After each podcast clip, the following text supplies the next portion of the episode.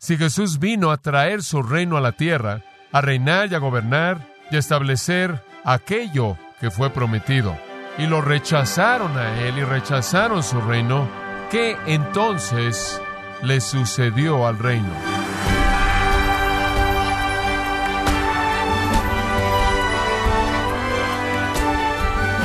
Sea usted bienvenido a esta edición de Gracia a vosotros con el pastor John MacArthur.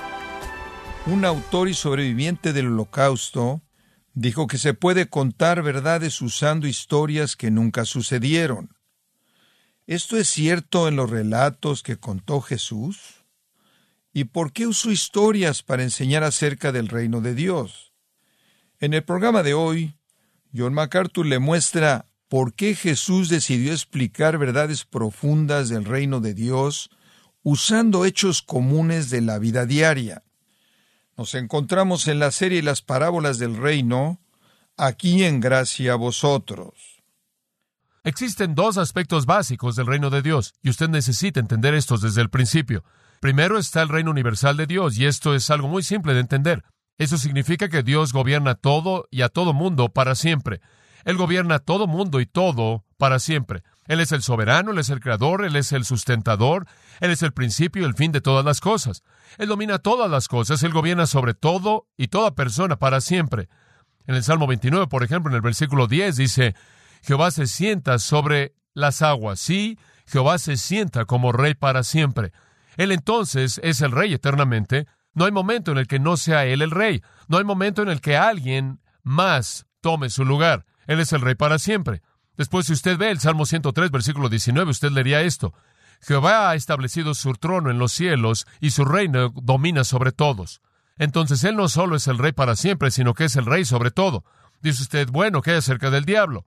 Él es el rey sobre el diablo. Bueno, ¿qué hay acerca de los demonios? Él es el rey sobre los demonios. ¿Qué hay acerca de los incrédulos? Él es el rey sobre ellos. Esa es la razón por la que Él tiene el poder para expulsarlos, enviarlos a todos al infierno. Esa es la razón por la que la Biblia dice, temed aquel que puede destruir el alma y el cuerpo en el infierno. Él es el rey del infierno. El infierno no está a cargo de Satanás. Satanás es castigado en el infierno junto con todos los demás. Dios está a cargo del infierno, así como Él está a cargo de todo lo demás desde el punto de vista de su monarquía universal. Él es el rey sobre todo y sobre toda persona para siempre. De hecho, en 1 de Crónicas 29:11 dice, Tuya es, oh Jehová, la magnificencia y el poder, la gloria, la victoria y el honor porque todo lo que hay en los cielos y en la tierra es tuyo. Tuyo, Jehová, es el reino y tú eres excelso sobre todos. Dios es el rey, Dios es el rey universal. Entonces, la primera percepción que necesitamos tener del reino de Dios es que es aquello que nos da su gobierno universal sobre todo y toda persona para siempre. Y eso es algo muy importante, muy básico. Y algunas veces cuando usted lee el término, el reino de Dios en la Biblia, eso es de lo que se habla. Pero después hay un segundo aspecto del reino de Dios. Y supongo que Alba McLean le ha dado un título que es el mejor que podemos encontrar. He pensado darle uno mejor, pero no he encontrado uno. Permítame usar su término. Él lo llama el reino mediatorial. Esto es que es mediado. Ese no es el gobierno directo de Dios, es mediado a través de otra agencia, a través de algún otro individuo o individuos. Y se refiere al gobierno de Dios en la tierra. Se refiere de manera directa al gobierno de Dios sobre la tierra. Ahora, este es el reino que se tiene en mente en Mateo capítulo 6, cuando el Señor dice, Vosotros pues oraréis así, venga tu reino, hágase tu voluntad. ¿Cuál es la siguiente frase? En la tierra como en el cielo. Él como en el cielo percibe el reino universal de Dios. Él en la tierra percibe el reino terrenal de Dios mediado, con un intermediario. Y la oración dice, Dios gobierna en la tierra de la manera en la que tú gobiernas en todo lugar de tal manera que la tierra de alguna manera está aislada en medio del reino universal de Dios como un punto de rebelión.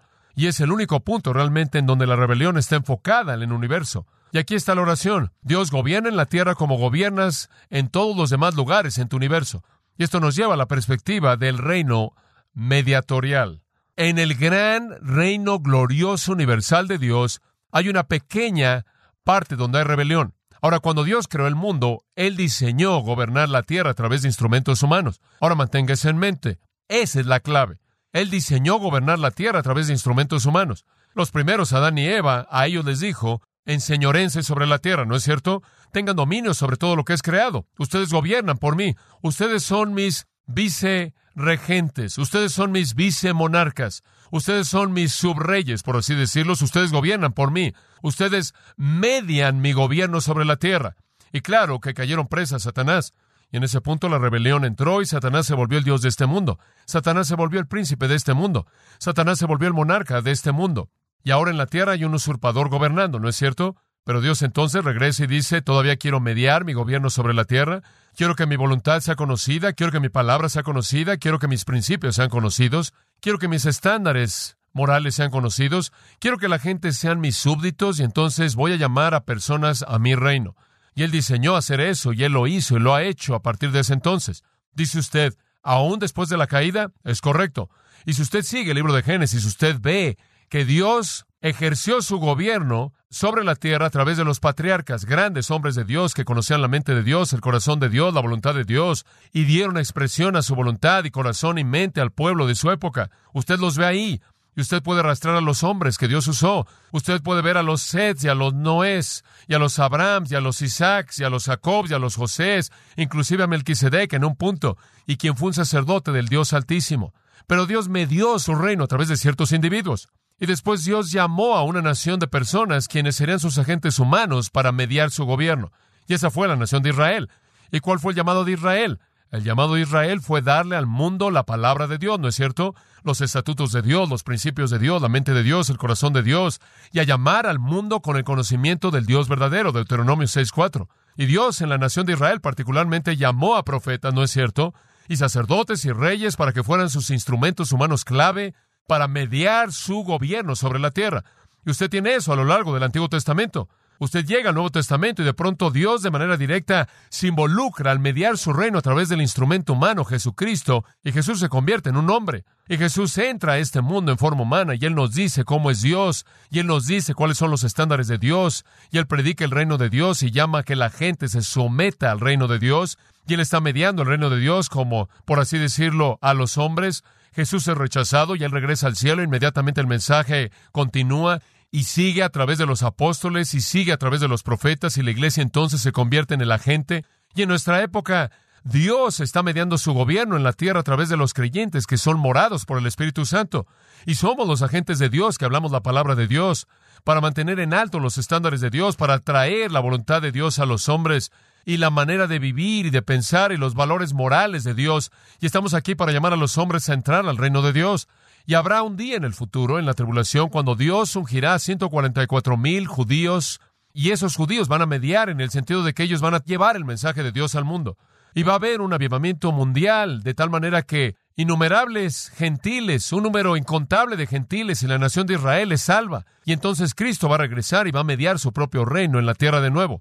Y entonces ese reino, en últimas, ese reino mediatorial, va a fundirse de manera completa con el reino eterno, el cual es conocido como los cielos nuevos y la tierra nueva. Y todo lo que comenzó una vez en la creación terminará en esa fusión final y entraremos a la eternidad de esa manera.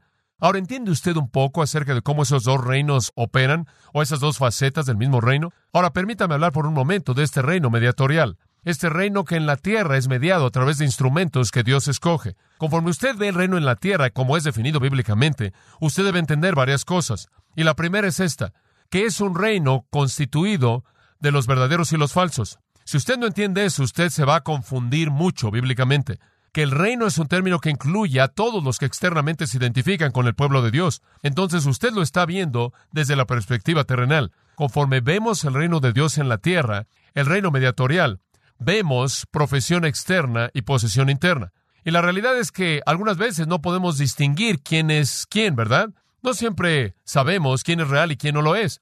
Ahora esto ha sido verdad en el reino de Dios. Usted regresa al momento en el que Dios comenzó a mediar su reino después de la caída. Y habían personas, por ejemplo, en la nación de Israel a través de quienes Dios estaba mediando su reino. Habían personas en la nación de Israel que realmente no eran fieles a Dios, ¿verdad? Recuerda lo que dice Romanos 9, Pablo dijo, no todo Israel es Israel. Todo Israel no es Israel. Él también dijo, un judío no es un judío, quien lo es externamente, Romanos 2, sino uno que lo es, ¿qué? Internamente. Entonces siempre se han identificado con el, entre comillas, el reino de Dios, tanto los verdaderos como los falsos. Si usted no entiende eso, usted se va a confundir mucho. Permítame darle una ilustración aquí en Mateo.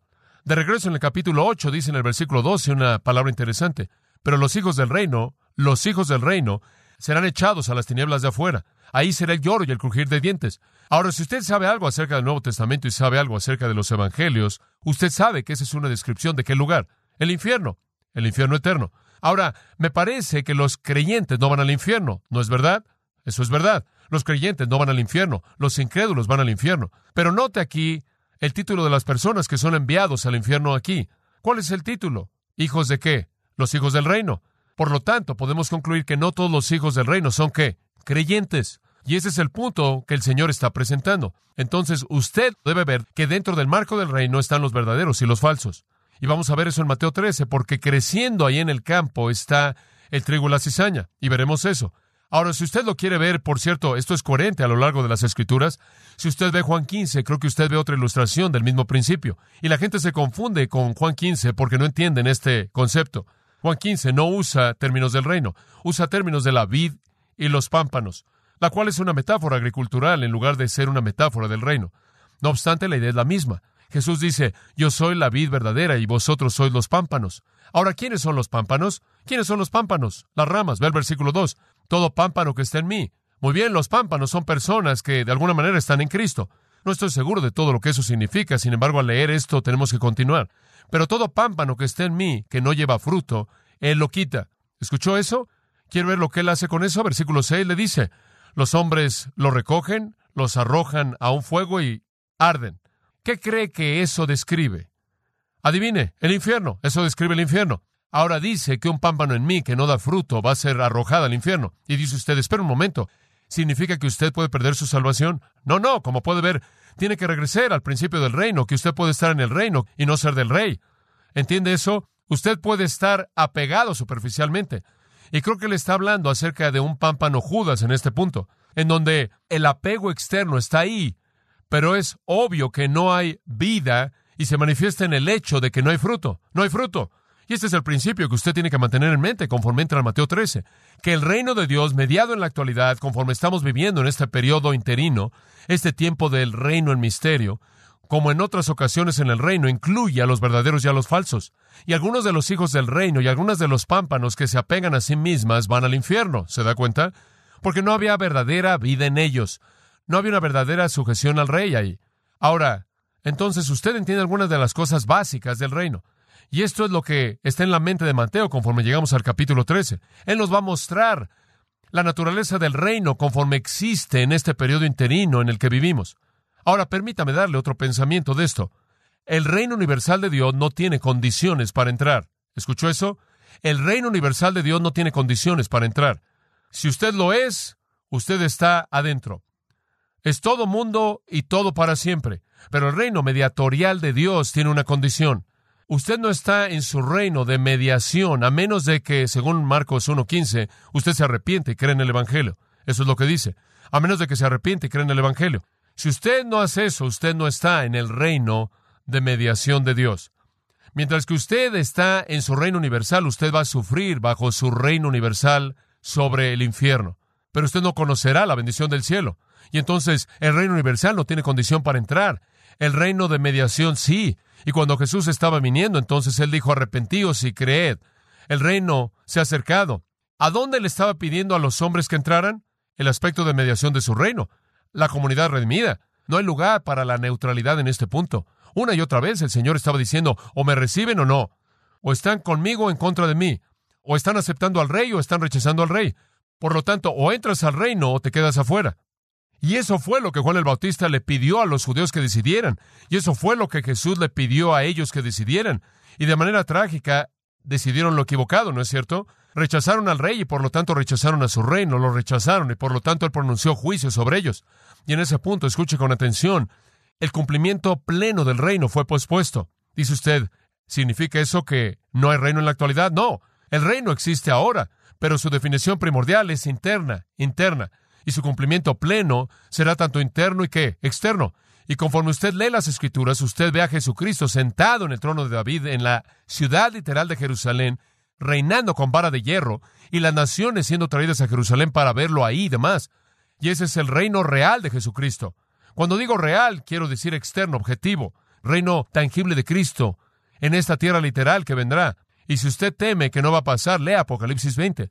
Dice que sucederá en la tierra durante mil años, ese es el reino milenario. Será precedido, como dije antes, por la respuesta interna de Cristo a nivel mundial y particularmente por Israel. Y después el reino vendrá y a través de ellos para alcanzar el mundo. Pero por ahora el elemento externo del mismo en su plenitud espera la creencia de Israel. Y mientras tanto el reino es interno y Dios está alcanzando por todo el mundo a personas para llevarlas a su reino a través de la salvación. Y quiero hacer un comentario más que creo que es importante a este nivel de introducción. En el versículo 11 nota una frase ahí, Jesús dice, os es dado conocer los misterios. Ahora, esa es la razón por la que llamamos a esto la forma del misterio. Él lo llamó así, los misterios del reino de los cielos. Ahora quiero decirle que el término el reino de los cielos es un término muy importante. Es usado en el versículo 11, es usado en el versículo 24, es usado en el versículo 31, es usado en el versículo 33, versículo 44, versículo 47 y después en el versículo 52. La frase el reino de los cielos es usado por lo menos ocho veces. Ahora, algunas personas han tratado de sugerir que el reino de los cielos y el reino de Dios son términos diferentes. Eso no es verdad. Simplemente es otra manera de decir el reino de Dios, Dios siendo sinónimo con el cielo. La razón por la que sabemos eso es porque en el pasaje paralelo a esto en Lucas, el término reino de Dios es usado para referirse a lo mismo. Entonces los dos títulos se usan para referirse a lo mismo y significan lo mismo. Y entonces aceptamos el hecho de que el reino de Dios y el reino de los cielos son lo mismo. Eso no es importante para la mayoría de ustedes, podrá ser importante para algunos de ustedes. Ahora, simplemente otra nota para tratar de ayudarle a definir este periodo.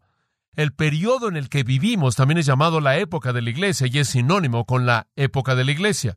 Somos un misterio excepcional de este periodo y eso se nos define de manera más bien explícita por el apóstol Pablo en Efesios 3. Él dice, esto es el misterio que en otras épocas no fue dado a conocer a los hijos de los hombres, ahora es revelado a los santos apóstoles y profetas por el Espíritu, que los gentiles serían coherederos del mismo cuerpo y participantes de las promesas en Cristo por el Evangelio.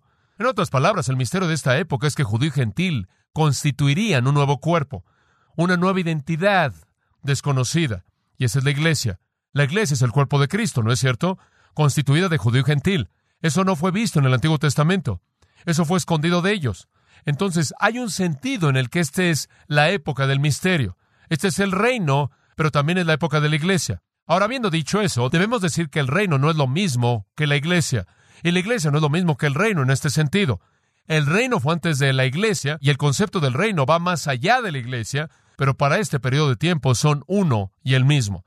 Pero usted debe ver que el reino va más allá de esas cosas.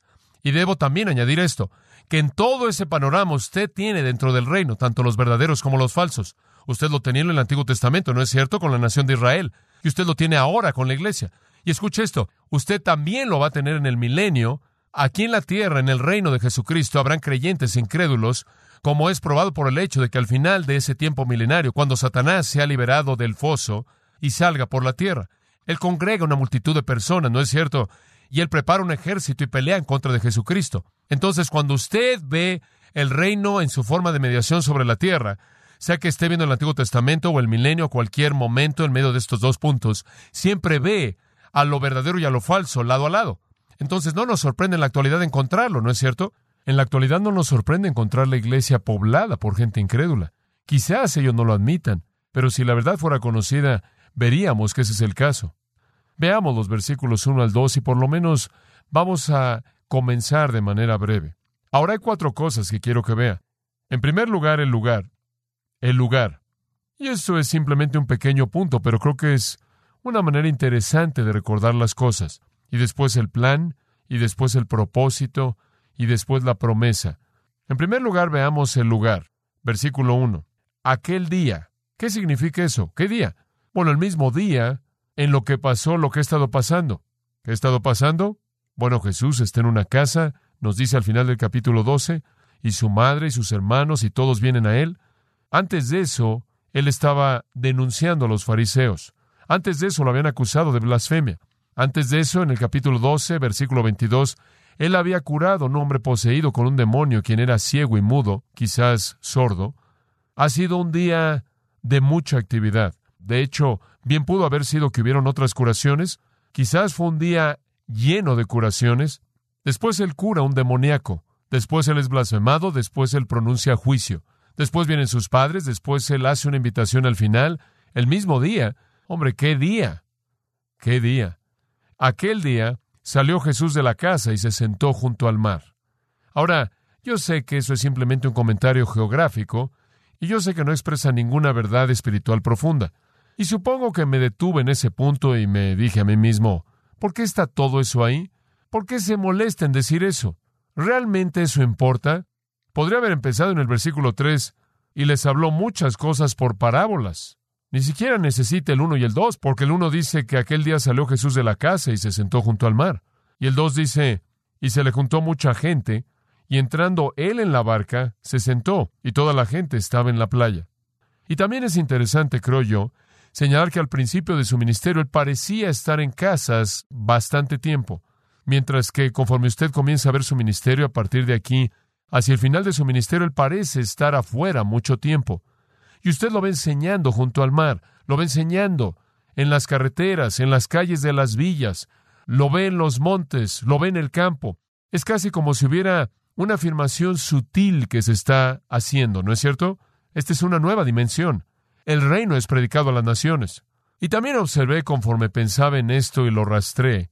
Me parece que al principio de la vida de Jesús él pasó más tiempo en la sinagoga. Más tarde en la vida de Jesús él pasó menos tiempo en las sinagogas. Y los tiempos que él pasó en las sinagogas más adelante en su vida fueron extremadamente hostiles.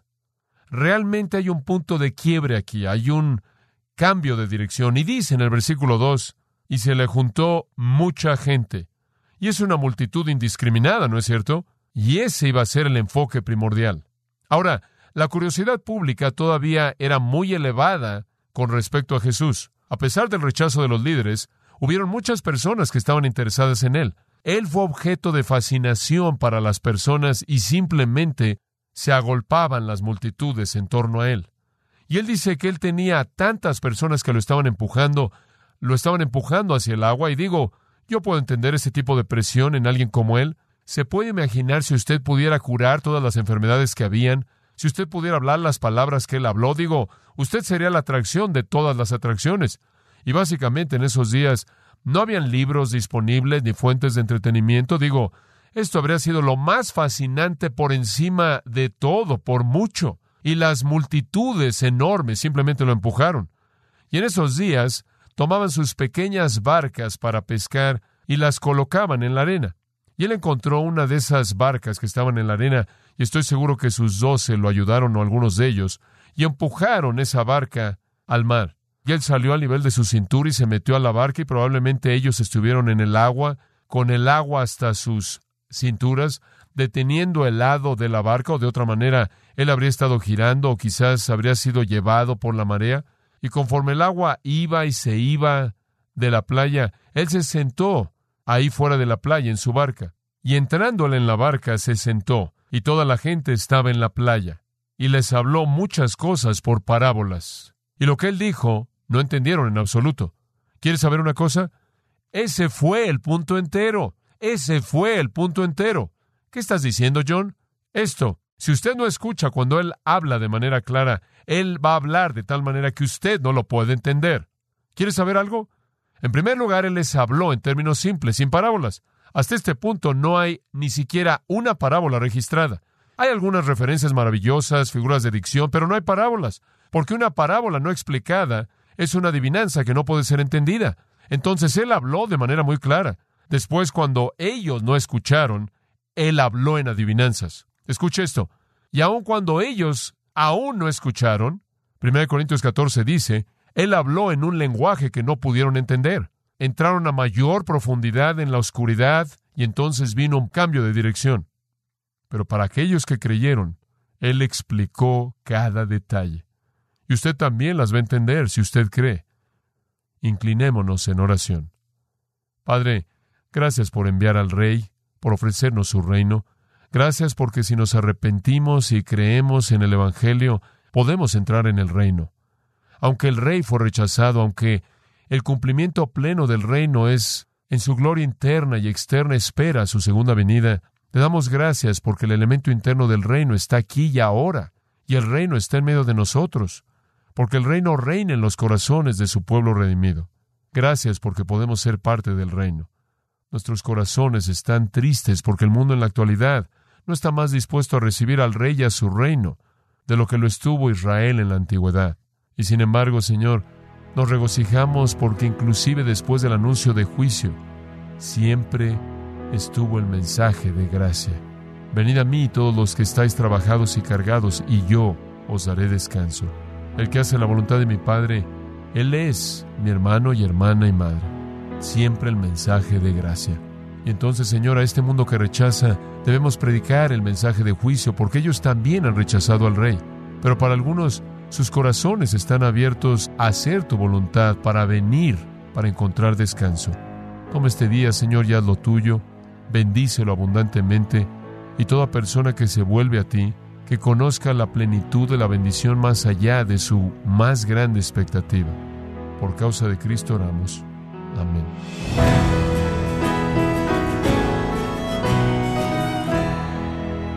De esta forma, John MacArthur ha estado brindándonos una mirada cautivante y fascinante al futuro del reino de nuestro Señor Jesucristo. Esta es la serie Las parábolas del reino, aquí en gracia a vosotros.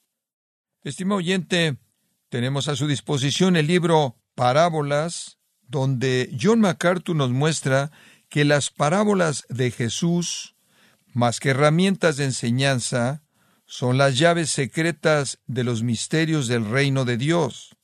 Adquiéralo visitando gracia.org o en su librería cristiana más cercana. Y le recuerdo que puede descargar todos los sermones de esta serie Las parábolas del reino, así como todos aquellos que he escuchado en días, semanas o meses anteriores, y que puede leer artículos relevantes en nuestra sección de blogs, ambos en gracia.org. Si tiene alguna pregunta o desea conocer más de nuestro ministerio, como son todos los libros del pastor John MacArthur en español, o los sermones en CD, que también usted puede adquirir, escríbanos y por favor mencione la estación de radio por medio de la cual usted nos escucha en gracia a vosotros. Es importante conocer no solo el país y ciudad de donde usted nos escucha, sino también la radio. Para quienes contactan nuestro ministerio por primera vez, pueden solicitar una copia del mensaje de promoción sin costo alguno, un mensaje por oyente únicamente. Si usted vive en los Estados Unidos o Puerto Rico, escríbanos a Gracia Vosotros, P.O. Box 4000, Panorama City, California 91412 o puede escribirnos a través del siguiente correo electrónico radio arroba gracia punto org. Y en nuestra oración que Dios haya obrado en su vida y hablado a su corazón, desafiándole y ministrándole por medio de la enseñanza de su palabra. Y tenga presente que sus oraciones son vitales y que puede ofrendar a gracia a vosotros yendo a nuestra página en gracia.org.